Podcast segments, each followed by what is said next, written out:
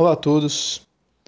Gostaria aqui de trazer uma palavra que está lá em Mateus capítulo 23, onde o Senhor Jesus ele vai contra os fariseus e ele diz o seguinte: os chama de condutores cegos e diz que eles coais um mosquito e engolis um camelo.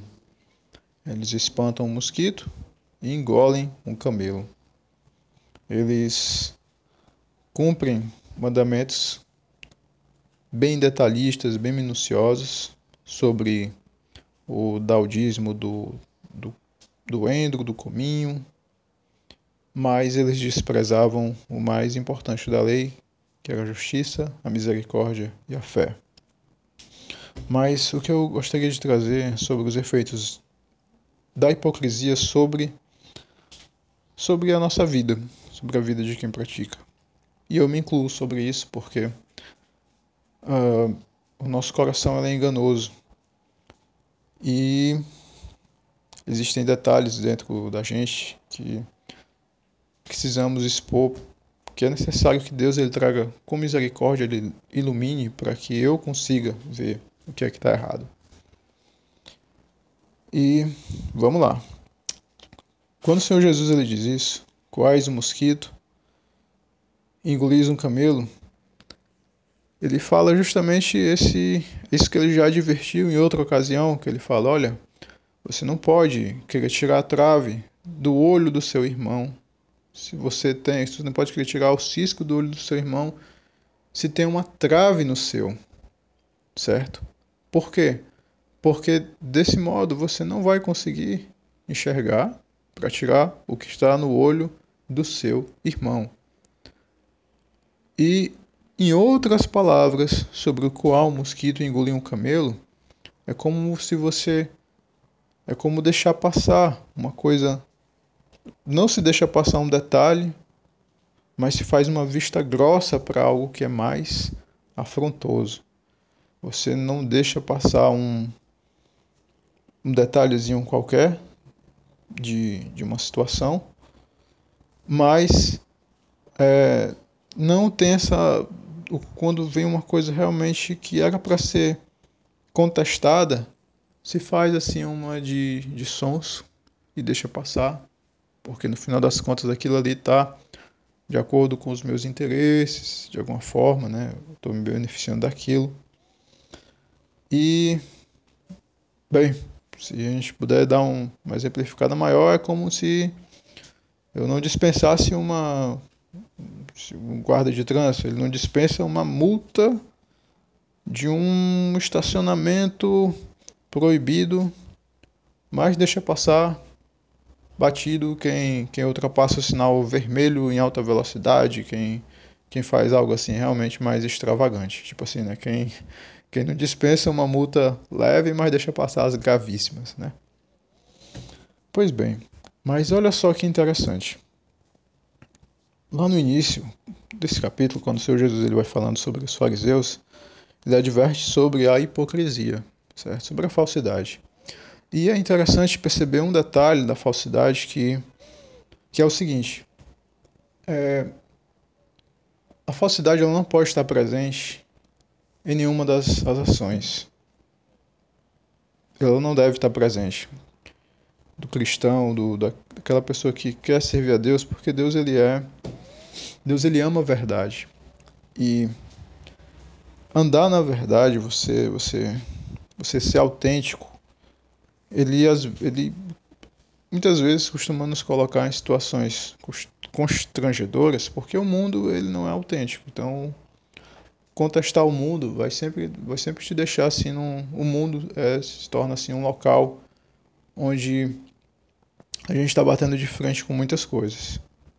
Mas veja só, a falsidade, o, o, o problema subjetivo dela mais íntimo, que derruba aquela pessoa que está praticando. Por quê? O Senhor Jesus ele diz: olha, condutores cegos, certo? Cegos. Imagine que a pessoa é capaz de ver uma coisa externo a si, mas ele não é capaz de enxergar algo dentro dele mesmo. Ele consegue ele consegue enxergar as minúcias da vida das pessoas, mas não consegue enxergar o, o, o que é colossal na sua vida. E isso é algo que é justamente a, a, a deturpação que a falsidade ela traz. A hipocrisia ela, ela, ela corrói a própria pessoa de uma maneira tal que ela se derruba e não percebe que se derrubou. O engano, ela projeta o engano para dominar as outras pessoas, mas ela por si só ela se torna vítima desse engano de uma maneira tão mais profunda, de uma maneira tão mais venenosa, que ela não consegue mais se julgar, não consegue mais se avaliar. Por quê? Porque ela enganou tão bem o seu próximo que no seu pensamento, na sua interpretação, ela também está enganando a si mesma. Ela, ela não percebe que está enganando a si mesma. Porque veja só, o Senhor Jesus ele vai e coloca fariseu, né? Olha, fariseu, como é que tu diz que o que está sobre o altar é mais importante do que o altar que está santificando a oferta? Como é que tu diz que ah, as coisas que são oferecidas são mais importantes do que aquilo que se santifica essas coisas. Existe uma inversão de valores que o fariseu não conseguiu. Imagina só, um, um erro tão grosseiro desse não conseguia ser percebido por uma alma que já tinha se enganado. Olha só um detalhe. Quando o Senhor Jesus ele diz: quando você dá o dízimo do endro, do cominho e do do endro e do cominho, da hortelã. O, o dízimo, ele é um negócio interessante. Por quê? Porque é algo espiritual. Você e você está colhendo aqui, tá? Tudo que é tudo, tudo, tudo é uma semeadura. Então a gente está semeando o dízimo, a gente está devolvendo ao Senhor algo material, certo? Algo desse mundo, algo físico, você está obedecendo e está tributando. E a lei de Deus, ela vai fazer, ela vai trazer bênção sobre aquilo que você está agindo corretamente. Então, para o fariseu, aquilo de dar o dízimo, é, sabe, tinha uma lógica muito, muito clara para ele, porque ele dava o dízimo aqui e recebia multiplicado pela graça do Senhor e isso era uma coisa que funcionava, tá entendendo? Então, se funciona, então eu vou praticar em todos os detalhes. Então, se eu vou eu vou estar tá, todas as minhas aplicações eu vou estar tá tirando dízimo. Por quê? Porque eu quero ter dinheiro, eu quero ter capital. Então, eu vou dar o dízimo do hortelã, vou dar o dízimo das coisas ínfimas. Por quê? Porque eu não quero deixar passar nenhum lucro, eu não quero desperdiçar nenhuma fonte de recurso. Então, isso, que tinha um sentido muito grande. Beleza. Contudo, os outros mandamentos, que apontavam para a fé, para a misericórdia e para o amor. Veja só. Aliás, né, a justiça, a misericórdia e a fé. Esses, esses, esse caminhar que aponta para a justiça, para a misericórdia para a fé, vamos fazer o seguinte paralelo. Quando eu digo a justiça, eu já estou apontando para um julgamento. O Senhor Jesus ele diz o seguinte: reconcilia-te depressa com teu adversário enquanto estás no caminho com ele, antes que você vá para o julgamento e seja, né, perca esse julgamento e tenha que e venha ser preso e não venha sair se, enquanto você não pagar o seu último ceitil, né, o seu derradeiro centavo. Então, a justiça ela aponta para um julgamento. E o, o qual seria o ideal? O que é que o Senhor Jesus ele nos, ele, ele nos aconselha? Faz logo depressa a paz. A misericórdia ela triunfa sobre o juízo. Então, e o Senhor ele quer que a gente ame a Ele de todo o coração e amemos-nos uns aos outros, que a gente seja tolerante, que a gente consiga ter misericórdia. E veja só, se você observa a lei e diz, olha, a lei que eu digo não estou dizendo a Torá, a lei de Deus, que é justa. Você vê um, um, algo que precisa ser corrigido, você tem a opção de entregar aquela situação para o julgamento ou pedir a misericórdia, pedir é, fazer as pazes com o seu irmão. E o Senhor Jesus ele aconselha: justiça, misericórdia, faça as pazes enquanto você está no caminho. Você faz as pazes e aquelas pazes que você faz vai implicar, bem, se você tinha algo a ser recuperado nesse julgamento e você abre mão disso pela misericórdia, deduz-se que você está perdendo alguma coisa. Certo? Entre aspas, você está abrindo mão para não ir para o julgamento, mas você está abrindo mão, você prefere ficar no prejuízo. Opa, prejuízo, perca financeira, perca de patrimônio, perca de qualquer outra coisa, não combina muito com aquilo que eu estava querendo, né? Eu estava querendo ganhar, então eu estou tributando todos os dízimos. Então aquilo está indo contra uma outra coisa que eu quero, que é, que é o que? Eu não quero perder, mas aqui, para cumprir esse outro mandamento, eu, tô, eu vou abrir mão, eu vou ir para a misericórdia. Agora, olha só, a misericórdia, eu posso aplicar a misericórdia da seguinte forma: eu vou perdoar o meu irmão porque eu tenho fé que ele vai mudar. Eu tenho, eu tenho esperança em Deus, que Deus ele pode transformar. É só uma hipótese, tá certo? É só um pensamento. Eu tenho que agir com misericórdia e tenho que ter um pensamento de fé, um pensamento de, de otimismo. Eu tenho que procurar em Deus a visão que o Senhor quer que eu tenha. Porque quando eu tenho essa visão que, eu quero que, que Ele quer que eu tenha, eu vou começar a andar na fé, na expectativa de, de ver o, a, a, a visão de Deus acontecer. Mas olha só, essa colheita de justiça, misericórdia e fé ela é espiritual, é uma plantação espiritual, uma semeadura espiritual. E eu não tenho a mesma instigação de estar tá plantando como eu teria com as coisas materiais se eu não tiver o desejo de querer caminhar com o Senhor, se eu não tiver o desejo de querer ser amigo dele, de estar em comunhão com ele, porque Deus é espírito e importa que os que eu adorem, o adorem em espírito e em verdade. Então, quando eu cumpro essa parte da lei, eu tô é, eu tô me movendo, eu tô buscando um tipo de, de colheita que é espiritual, porque isso vai me trazer o que? A paz da presença de Deus, do amor que Deus ele tem, derrama sobre mim, derrama sobre nós e a gente tem aquele momento de, de graça e se vive uma outra dimensão, uma dimensão de paz, uma dimensão de alegria, uma dimensão de, de uma dimensão onde os frutos do Espírito acontecem.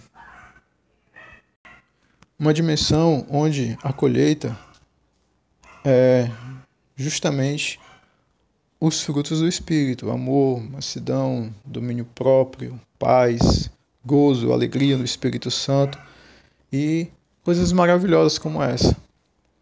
Aí agora a gente começa a entender mais ou menos, certo? Se eu, se eu, o que eu valorizo, certo? O que eu valorizo, aquilo ali vai, é, vai superdimensionar na minha visão, na minha ótica, tá certo?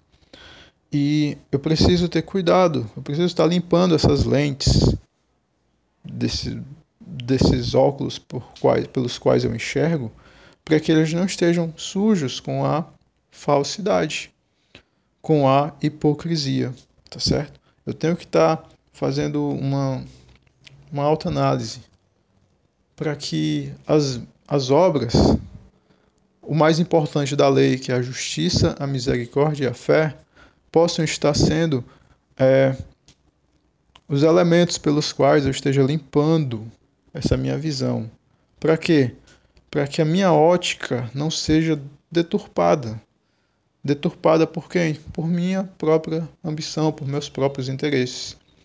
E assim eu não venha a cair no erro de espantar o mosquito, que é mais fácil, que é mais fácil de, de fazer, por quê? Porque um, um dízimo de um, de um coentro, de um, alguma coisinha menor, é algo mecânico, é algo que eu consigo fazer é o que eu consigo automatizar de muitas formas. Mas para mim não engolir um camelo, eu tenho que é, lidar com coisas maiores, com valores maiores.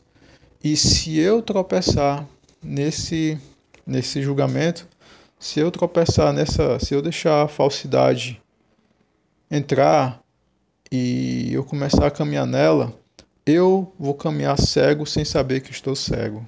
Eu vou caminhar fazendo coisas bizarras, engolindo camelos, engolindo, comendo, engolindo dromedários e não vou estar percebendo que eu vou estar fazendo isso, a não ser se, pela misericórdia de Deus, pela graça de Deus, eu seja por Ele advertido, corrigido e salvo.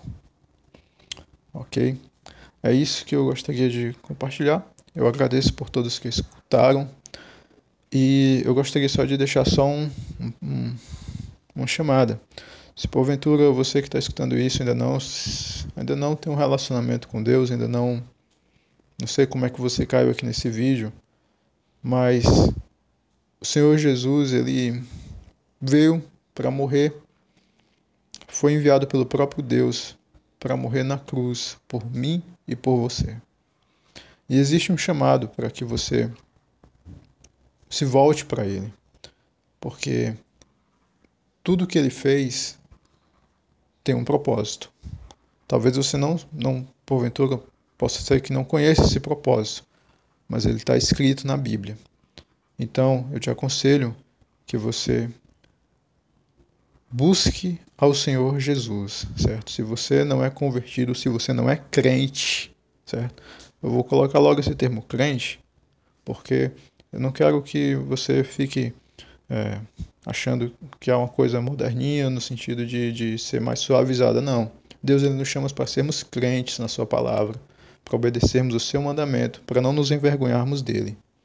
Em forma alguma, em hipótese alguma. Então, se você porventura ainda não tem esse relacionamento com o Senhor Jesus, esse, esse chamado é para você, para você